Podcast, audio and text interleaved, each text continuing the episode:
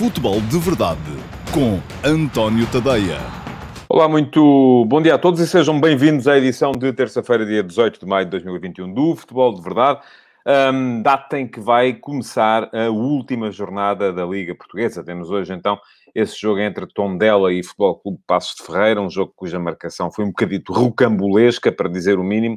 Um, não faz muito sentido uh, e queixaram-se os treinadores, tanto o Pepa como o Paco Ayestaran, uh, que uh, jogaram as partidas da penúltima jornada, começaram a planificar a semana, acharam que iam ter jogo na quarta-feira e, de repente, ontem a Liga decidiu que, para satisfazer os interesses dos operadores televisivos, um dos jogos ia ser antecipado. Eu percebo perfeitamente que uh, os operadores televisivos, neste caso a, a Sport TV, um, como têm cinco canais, basicamente, e há outras coisas a acontecer no mundo, não queiram os jogos todos da última jornada ao mesmo tempo. Entendo isso e acho que o público fica a ganhar porque assim pode ver mais jogos. Agora, há um limite mínimo do respeito e esse limite mínimo é uh, as coisas serem planificadas com alguma margem. Se este ano, em virtude daquilo que já se sabia, que era o facto da competição ter sido toda ela comprimida uh, devido ao tema um, Covid. Uh, sabíamos que íamos ter pouco tempo entre a penúltima e a última jornada, e já se sabe que na última jornada toda a gente tem que jogar ao mesmo tempo, a não ser que haja autorizações especiais, e isso pode acontecer quando as uh, equipas já não estão a lutar por posições, e portanto era o caso de Passos Ferreira e Tondela, os jogos podem então mudar de, uh, de, data, de horário, seja o que for. Agora, não se avisa aos clubes de véspera, é? Porque, perdão, os treinadores têm naturalmente que fazer Uh, planificar as semanas, têm que, uh, há que fazer recuperação, há que fazer uh, treino físico, treino de enfim, não percebo nada de treino, não sou treinador, nunca, esse é outro dos, do, dos erros que as pessoas muitas vezes assumem, é que os comentadores têm que saber ser treinadores, não têm, não é a nossa missão, da mesma maneira que os treinadores não têm que saber ser jornalistas, mas naturalmente que há mais na tarefa de treinador do que chegar à altura e dizer joga o Manel, o Francisco, o Joaquim. Não, há outras coisas a fazer, porque se fosse só isso, até eu era treinador, e não sou, lá está.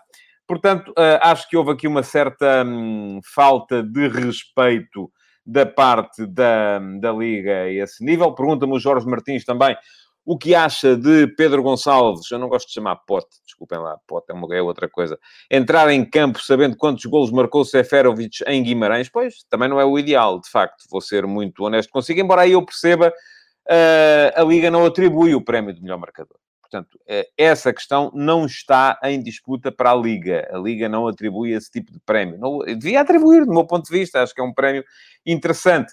Um, agora, não atribui. E não atribuindo, portanto, não tem que ter essa preocupação. Agora, o ideal, de facto, era jogarem ao mesmo tempo uh, para que uh, o Pedro Gonçalves não possa entrar em campo sabendo se precisa de marcar um, dois, três, quatro golos, aqueles que forem precisos, no jogo da última jornada, para poder eventualmente vir a sagrar-se melhor marcador da Liga. Portanto, o que é que eu acho deste barbicagem todo? Eu acho que, naturalmente, sabendo que uh, havia poucos dias para reagir, e, naturalmente, só depois da jornada que acabou no domingo, é que a Liga poderia decidir uh, os horários da jornada de uh, quarta-feira.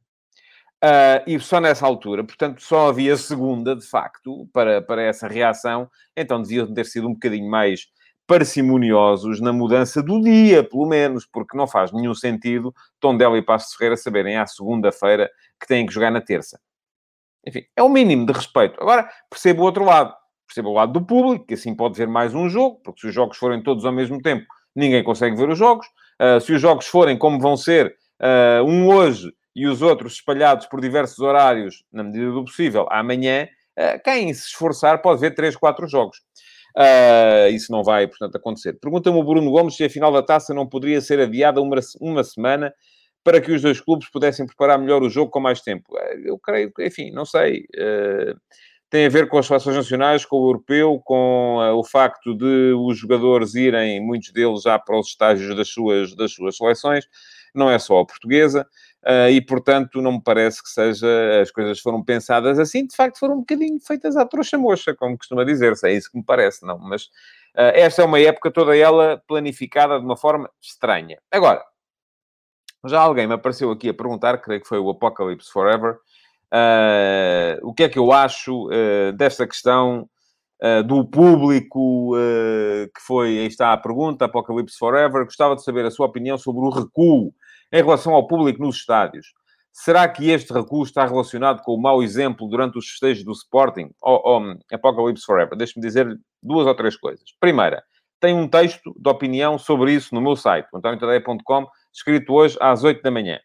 Segundo, no Sporting não houve público no estádio. Aliás, eu estou convencido que se tivesse havido, não teria havido tantos excessos, porque no estádio é onde o público está devidamente controlado. Portanto, acho que não, que não teve rigorosamente nada a ver. Agora, se querem saber a minha opinião sobre o tema, eu vou dá-la. Já escrevi de manhã, quem quiser depois ler, porque a palavra escrita é sempre, se calhar, mais refletida do que a palavra dita. Um, mas uh, uh, vou dizer aqui o que penso sobre o tema acho que fazia sentido haver público nos estádios há mais tempo. Não era só na última, nem só na penúltima, era há mais tempo. Porque ainda recentemente hum, percebi, por exemplo, que já há público em espetáculos como as touradas. Portanto, se pode haver público nas touradas, vão-me desculpar, pode haver público no futebol. Não vejo nenhuma diferença entre uh, as duas coisas. Portanto, para mim, já devia haver há mais tempo.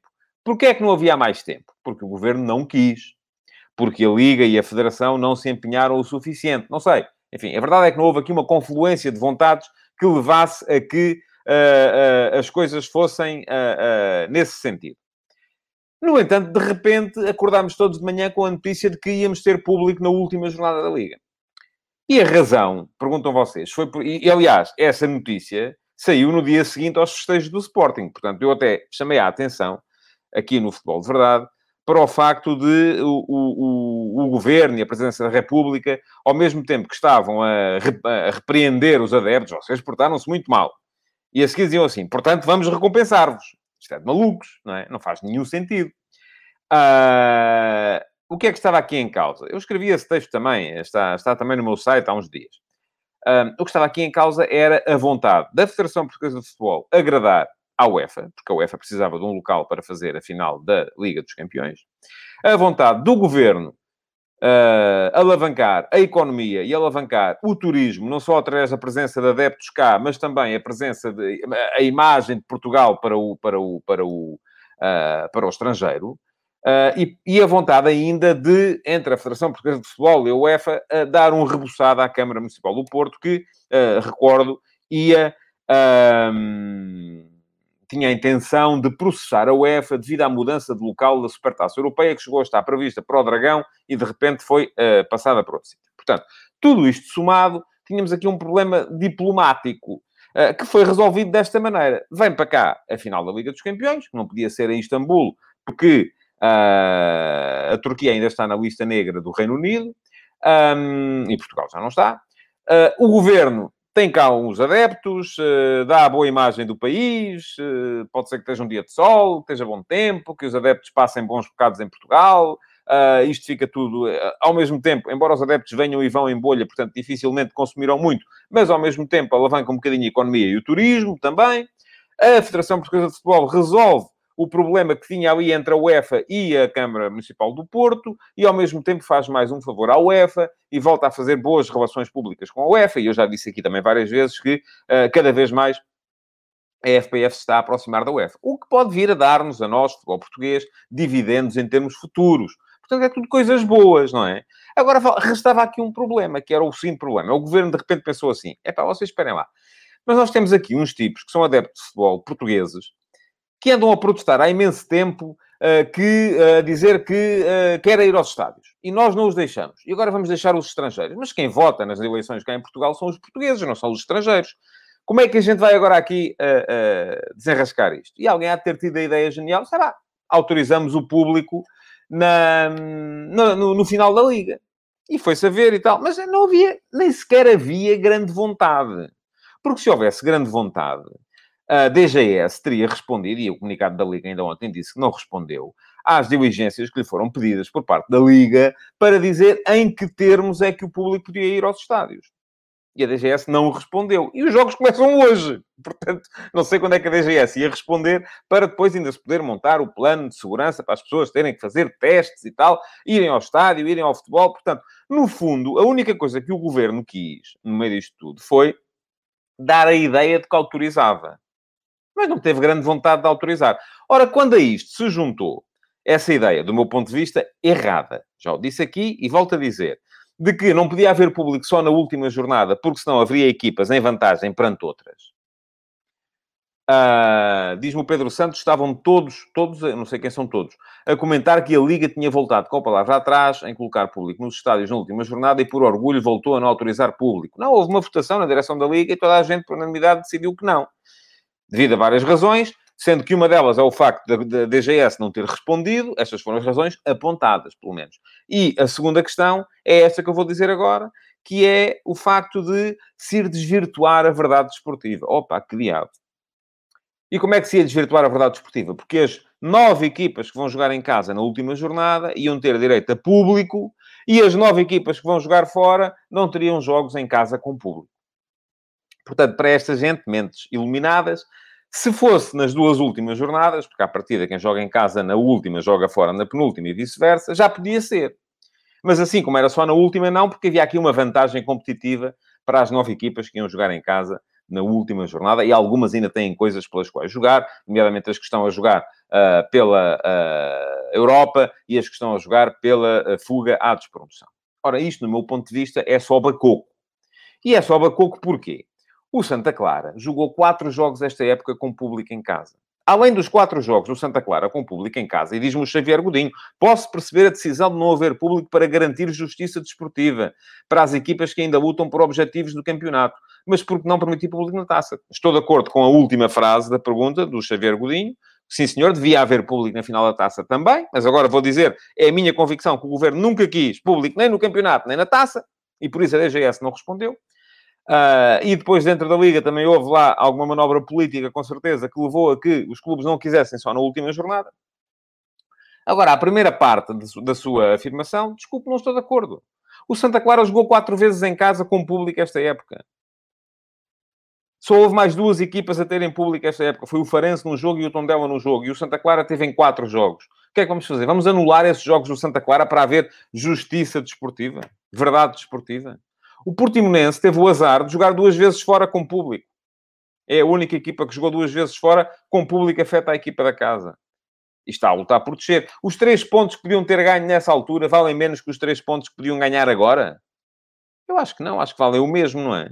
Portanto, a partir daí, um, acho que não faz rigorosamente nenhum sentido esse argumento da verdade desportiva e de virem dizer-me que, enfim, uh, não pode ser, porque se fosse nas duas últimas ainda vá que não vá. Agora, só na última não, porque senão há equipas que vão jogar sem adeptos e outras com adeptos e isto até parece que os adeptos marcam golos ou que o facto de jogar em casa com adeptos são absolutamente, uh, é absolutamente decisivo. Ora bem, quem leu o último passe em antoniotadeia.com já sabia aquilo que eu pensava sobre o tema. Quem não leu ficou aqui a saber de forma resumida e oral, uh, mas pode ir ler na mesma. Está lá, antoniotadeia.com. É um texto todos os dias às 8 da manhã, uh, um texto de opinião.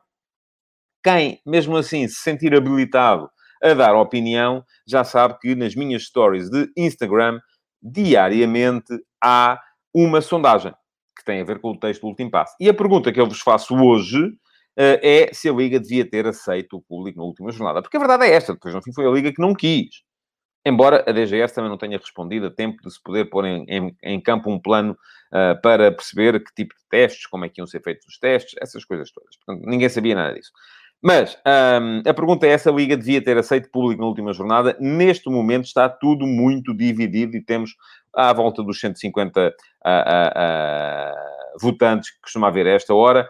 E para já, um, aquilo que uh, está aqui é que 49% dizem que sim, era melhor que nada, 51% dizem que não, uh, só se fosse apenas nas últimas duas jornadas, aí sim poderia ser. Bom, já sabem qual é a minha opinião, podem ir seguir-me no Instagram, António e ir lá deixar a vossa votação nas minhas stories. Para quem não está habituado a estas coisas do Instagram, as stories são, aparecem no topo, são aqueles círculos que aparecem no topo. Um, são coisas mais, de consumo mais rápido, como é tudo na sociedade moderna. Bom, vamos lá então falar um bocadinho daquilo que uh, me propus a falar aqui hoje, que tem a ver com as contas da Europa e da uh, fuga à despromoção. Está tudo muito embrulhado. Uh, hoje vamos ter então esse jogo que já não, não, não conta nem para uma coisa nem outra. Há dois jogos que não contam nem para uma coisa nem outra, que são o Tondela Passos de Ferreira de hoje e o Sporting Marítimo de amanhã, e por isso eles são desencontrados do resto das, das, das partidas. Um, hoje esse jogo tem, enfim, é a despedida de Pepa do uh, Futebol Clube Passos de Ferreira, um, ainda por cima em Tondela, onde ele já tinha feito um excelente trabalho, uh, e portanto uh, é, é isso que vamos, que vamos ter hoje em jogo. Basicamente, um jogo entre duas equipas que estão tranquilas. O Passo de Ferreira já sabe que é quinto classificado, que vai estar no, uh, na, na, na, Conference League, uh, enquanto que o Tondela está neste momento na 12 posição, ainda pode baixar, mas não pode baixar o suficiente para ser envolvido na luta pela fuga de promoção, porque já se sabe também que uh, com 35 pontos qualquer equipa se salva neste campeonato. Portanto, vamos lá às contas. Ora bem, temos uh, quatro jogos importantes nas contas para afogados de promoção. São eles o Portimonense Sporting Clube Braga, o uh, Gil Vicente Boa Vista, o Nacional Rio Ave e o Santa Clara Farense. Portanto, já estamos a ver que das quatro equipas que estão envolvidas na luta pela fuga à despromoção, só uma joga em casa, que é o Portimonense. E é aquela que precisa de menos para se salvar. O Portimonense com um ponto está salvo. Já tem 34 pontos, com um ponto está salvo. Se ganhar ou se empatar, automaticamente está livre de perigo. Se perder e mantiver os 34 pontos, o pior que lhe pode acontecer é haver pelo menos duas das equipas que estão atrás uh, que venham a alcançá-lo. Uh, e isso é possível, no caso do Boa Vista, alcançá-lo ou superá-lo. É? No caso do Boa Vista, se uh, empatar ou ganhar em Barcelos ao Gil Vicente, fará os mesmos 34 pontos se empatar e fará 36 se ganhar. E no caso de Rio Ave e Farense, um, se ganharem os seus jogos, têm 31 neste momento, ganhando fazem 34. Ora, a pior situação para o Portimonense, neste, neste caso, e eu preciso aqui agora de recorrer à minha cábula, porque isto são contas, ainda assim, uh, extremamente complexas e não as tenho na ponta da língua, uh, o Portimonense um, só desce, ou só fica em apuros, se perder, uh, e depois o Rio Ave ganhar e o Boa Vista também perder. Portanto, uh, neste caso, o Portimonense, uh, porque o Portimonense, vamos ver aqui, tem, neste momento, tem desvantagem no confronto direto com o Boa Vista, tem desvantagem no confronto direto com o Rio Ave, mas tem vantagem no confronto direto com o Farense. Portanto, ao Portimonense dá sempre jeito que o Farense também entre nas contas, caso venha a haver desempate. Depois, no caso do Boa Vista, as contas também são relativamente simples. O Boa Vista sabe que se salva se ganhar, estará sempre salvo, porque fará 36 pontos. Se empatar, faz 34. Os 34 podem não chegar. Uh, mas no caso do Boa Vista, uh, só não chega se os outros ganharem, não é? Portanto, isto é, se o Boa Vista fizer os 34 pontos e o Rio Ave e o Farense uh, também chegarem aos 34 pontos. O Boa Vista, já o disse aqui, tem vantagem no confronto direto com o Portimonense um, tem desvantagem no confronto direto com o Rio Ave, porque empatou 3-3 em casa e 0-0 fora, e tem uh, também desvantagem no confronto direto com o Farense. Portanto, uh, basicamente está mal com toda a gente, menos com o Portimonense. Não lhe dá muito jeito que os outros o alcancem, porque as coisas ainda podem correr-lhe mal. Mais complicadas são as contas de Rio Ave e Farense, que são as duas equipas que neste momento postarem nas últimas duas posições, são aquelas que não dependem, eh, nas últimas duas, enfim, excluindo o Nacional. O Nacional já desceu, já não pode sequer ir ao play-off. Portanto, estamos aqui a falar apenas de uma posição de despromoção e uma posição de play-off. No caso do um, Rio Ave e do Farense, têm 31 pontos, têm que ganhar os seus jogos. Empatar não chega, porque mesmo que empatem, fazem 32, e fazendo 32, aquilo que lhes vai acontecer é que ficarão uh, iguais, e ficando iguais, o Rio Ave vai ao play-off, o Farense desce direto. Portanto, ao Farense, o Farense já sabe que tem que fazer melhor do que o Rio Ave, porque tem desvantagem no confronto direto com o Rio Ave. Aqui a questão é, e se eventualmente ficarem com 33? Não, 33 não podem. Tinha que ser 34, porque o Rio Ave e o Farense ou empatam e fazem 32, ou ganham e fazem 34. Mas, e se eventualmente ficarem todos empatados com 34 pontos? Uh, pois aí as contas são também mais complexas. O Portimonense tem 1 e 3, 4, 5 pontos na, no, no, confronto direto a 4. O Boa Vista tem 3, 4 uh, e 3, 7, 8 pontos. Portanto, já está melhor. O Rio Ave tem 3, 6, 7, 8, 9, 10, 11, 12 pontos. É o melhor cenário possível uh, para o, o Rio Ave. Enquanto que o Farense tem 1 e 3, 4 e 3, 7 pontos. Portanto, num caso de empate a 4, o que é possível, todos com 34 pontos, desce o Portimonense e vai o Farense ao play-off, salvando-se Boa Vista e Rio Ave. Uh, portanto, aquilo que Rio Ave e Farense têm que fazer à partida é ganhar, chegar aos 34 pontos.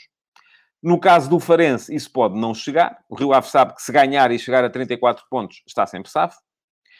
O, uh, mas tem um jogo complicado, um jogo fora contra o Nacional. Enfim, o Nacional já desceu, mas pode querer dar aqui uma demonstração de, de final de orgulho.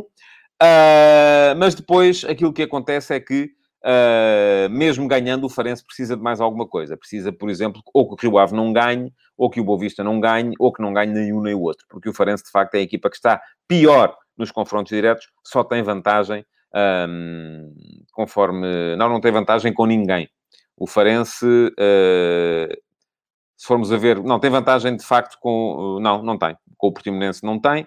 Uh, com o Boa Vista tem vantagem com o Boa Vista. É a única equipa com a qual tem vantagem. Mas é difícil haver esse tal confronto direto apenas com o Boa Vista. Portanto, um, já sabem o que é que precisam. No fundo, no fundo, no fundo, o melhor é ganharem, pensarem em ganhar e depois não ficar à espera dos outros.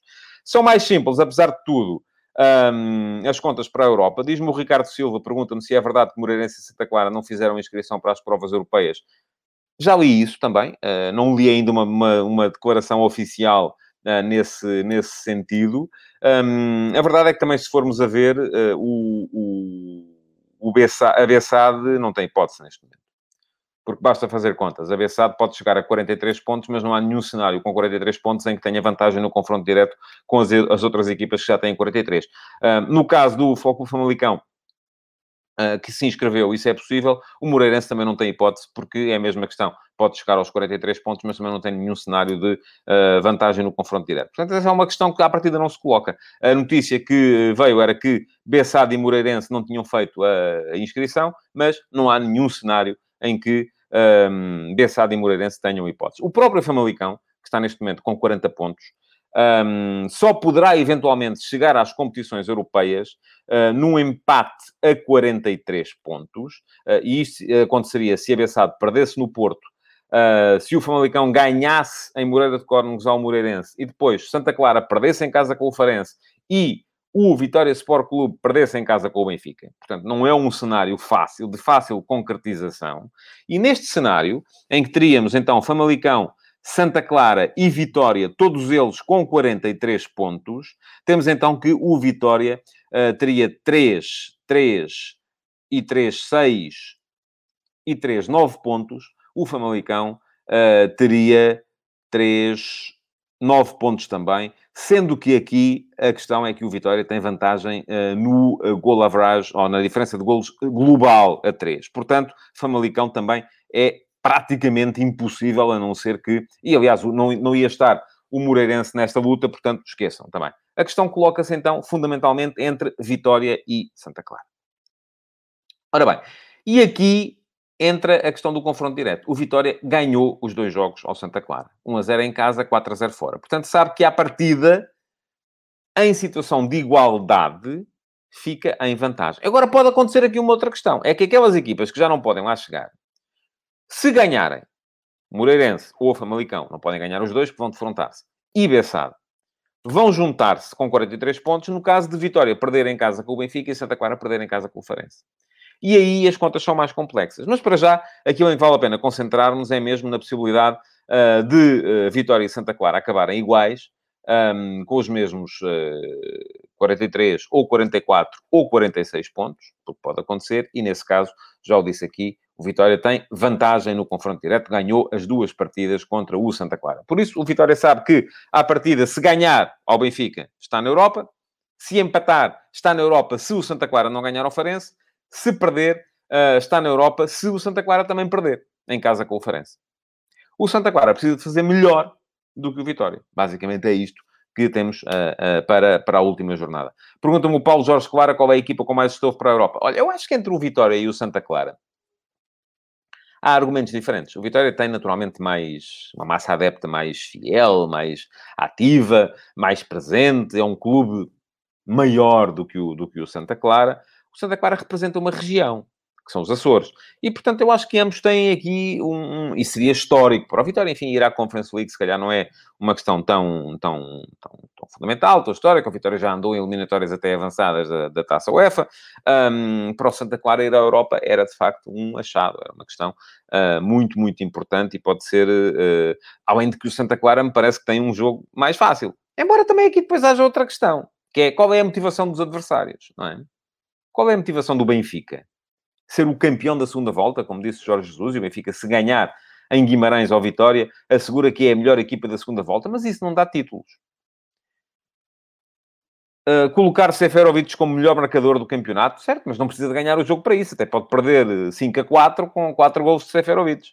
Uh, e, portanto, a questão não, não, é, não vai tanto para aí. Uh, portanto, um, aquilo que me parece é que o Benfica não entrará em campo com uma motivação extraordinária. Já o Farense, não, o Farense vai fazer o jogo da sua vida nos Açores contra o Santa Clara. Se vai chegar ou não, veremos, porque o Santa Clara também tem um jogo no qual pode fazer história, e já disse aqui que a motivação do Santa Clara pode ser superior à motivação do Vitória, para quem a Conference League não é assim um feito histórico como é a presença nas competições europeias para a equipa açoriana. Bom, antes de me ir embora, Uh, queria falar-vos ainda aqui das declarações ontem de André Vilas Boas. André Vilas Boas uh, vai estar no próximo Rabo de Portugal. Uh, falou ontem aos jornais a propósito da década que se cumpriu sobre a vitória do Flóculo Porto na Liga Europa de 2011. Essa super equipa do Porto, liderada por André Vilas Boas, ganhou tudo e mais alguma coisa e ganhou o campeonato sem derrotas em Portugal, nomeadamente. Uh, embora fosse um campeonato de 30 jornadas.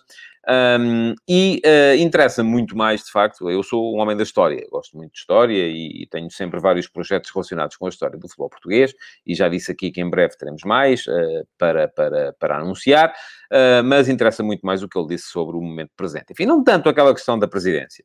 Parece que agora, cada vez que o André Vilas Boas vai ao café ou ao talho, alguém tem que lhe perguntar se ele quer ser presidente do Porto. Ele disse isso uma vez, pronto, de facto, tem que agora tem que arcar com a responsabilidade de o ter dito, mas nota-se que ele próprio já não está com muita vontade de, de, responder sobre o tema, porque já disse que é apoiante de Pinto da Costa e que, portanto, uh, se vai ser ou não uma solução no pós-Pinto da Costa quando essa situação se verificar, ver se há.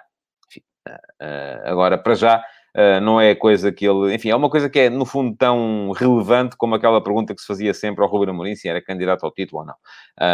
É o soundbite. É, é a busca do soundbite e diz, é pá, o Vilas Boas disse que... A questão é que ele não diz coisa nenhuma, porque também já se descuidou uma vez e não se vai descuidar mais vezes nenhuma. Uh, mas, uh, e a este tema vou voltar uh, em breve, eh, porque também estou à espera, porque há essa ideia de que o Sérgio Conceição pode falar sobre isso no final do jogo de amanhã contra a Bessade. Um, dizia o uh, André Vilas Boas que era, uh, seria excelente para o Porto que o Sérgio Conceição renovasse o contrato. Eu também acho. Uh, acho que o Porto tem a ganhar com a presença de Sérgio Conceição aos comandos. O Sérgio Conceição, em quatro anos, ganhou dois campeonatos. Enfim, não é, não é uma hegemonia. Perdeu um campeonato para o Benfica de Bruno Lage, perdeu outro campeonato para o Sporting do Ruben Amorim. Mas ainda assim, nos últimos nos quatro anos de Sérgio Conceição à frente do Porto, tudo somado, o Porto é a melhor equipa do, de Portugal. Não só porque ganhou dois campeonatos contra um de cada um dos dois principais rivais, mas também porque foi a equipa que melhor figura fez nas competições internacionais, chegando aos quartos de final da Liga dos Campeões por duas vezes. E atenção, estamos a falar de um período em que uh, o Porto chegou a estar debaixo do, uh, da, da, das limitações do fair play financeiro da UEFA. Portanto, não é um período fácil, não é um período, por exemplo, como foi o período do André Vilas Boas, em que olhamos para aquilo que era essa equipa do Porto, desde o Falcão ao Ramos Rodrigues, ao uh, Hulk, uh, enfim, era, era uma equipa, era uma super equipa, essa equipa do Porto, não, é? não tem muito a ver com as limitações que o, o Sérgio Conceição teve para fazer a sua equipa. Pergunta-me o Pedro Pires se eu acho que o Sérgio Conceição renova. Olha, eu tenho que lhe dizer que não sei, porque há aqui várias questões a ter em conta. Uma delas é eu não sei uh, quais são as alternativas que o Sérgio Conceição tem. Essa é a primeira questão. A segunda questão é, eu não sei se há uma única visão estratégica. É verdade que o Porto dá sempre cá para fora uh, aquela mensagem de todos unidos, mas eu não sei se lá dentro todos pensam da mesma maneira. Uma coisa é um, é um clube transmitir para o exterior uma ideia de união. Outra coisa é depois, de facto, apesar de todos aceitarem um, aquilo que é a norma vigente, haver de facto essa união e toda a gente pensar da mesma maneira. Eu não sei, por exemplo, se na SAD acham que devem ir ao mercado ou manter esta equipa, se o Sérgio Conceição acha que deve ir ao mercado ou manter esta equipa, se pensam da mesma maneira, se acham que é a altura de despachar alguns jogadores e buscar outros. Eh, portanto, tudo isto, eh, um treinador continuar ou não num clube, tem a ver com toda a realidade que o circunda. Se tem outras hipóteses, e eu acho que o Sérgio Conceição certamente terá, se pensa a uma só voz com a SAD, e não tenho a certeza que assim seja, e se, uh, e esta questão que o Correio é Fixe diz é importante, se ele está ou não muito desgastado e se aguenta mais tempo nesta batalha constante que tem sido para ele ser treinador do Porto. Porque um, passámos a uma situação em que o Sérgio Conceição acaba por ser, e por isso mesmo foi sendo castigado, mas ele também dá bem o corpo às balas, porque é assim que ele é, de forma genuína, uh, acaba sempre por ter de ser o, o, o peão de brega uh, na estratégia de comunicação do, do, do Clube do Porto. E isso não é bom para ele, de facto. Não é nada bom para ele, ele precisa de se resguardar um bocadinho mais. Ainda as palavras do Ruben Amorim, porque alguém me perguntava aqui se o Amorim fica ou não. Uh, as palavras de André Vilas Boas sobre o Ruben Amorim, porque alguém me perguntava um, se o Amorim uh, fica ou não. Eu creio que fica. Um, não me parece que... Uh, enfim, o trabalho que o Ruben Amorim fez no Sporting foi um trabalho extraordinário. Tal como aquele início de trabalho que ele fez em Braga foi um trabalho extraordinário. Agora, o Ruben Amorim ganhou um campeonato. Perdeu a Taça de Portugal, ganhou a Taça da Liga também foi eliminado na pré-eliminatória ou no play-off da Liga Europa. Não me parece que haja neste momento, apesar dos empresários fazerem eh, muito esse tipo de coisas, eh, condições para que o Ruben Amorim troque o Sporting por um projeto de topo. E aqui diga a mesma coisa que dizia relativamente, por exemplo, ao Marega, ao Otávio, ao Sérgio Oliveira. É, vale a pena ao Ruben Amorim abdicar da possibilidade de ser, eventualmente, se ele acredita nisso, e acho que acredita, de ser eventualmente bicampeão, de fazer uma figura razoável na Champions para ir pegar num, uh, num, num, sei lá, num West, num West Ham, não, com o West Ham está bem servido de treinador, mas num Fulham desta vida, para ganhar mais dinheiro? Não. Ele sabe perfeitamente que se lhe correrem bem as coisas na próxima época, é um nome a ter em conta para um patamar acima. E neste momento não é. Por muito que queiramos, não é. Porque uma aposta às cegas, como a que o Sporting fez em Ruben Amorim, dando 10 milhões de euros por ele, uh, que estava num patamar abaixo, não é feita pelos grandes clubes europeus. Ninguém faz isso.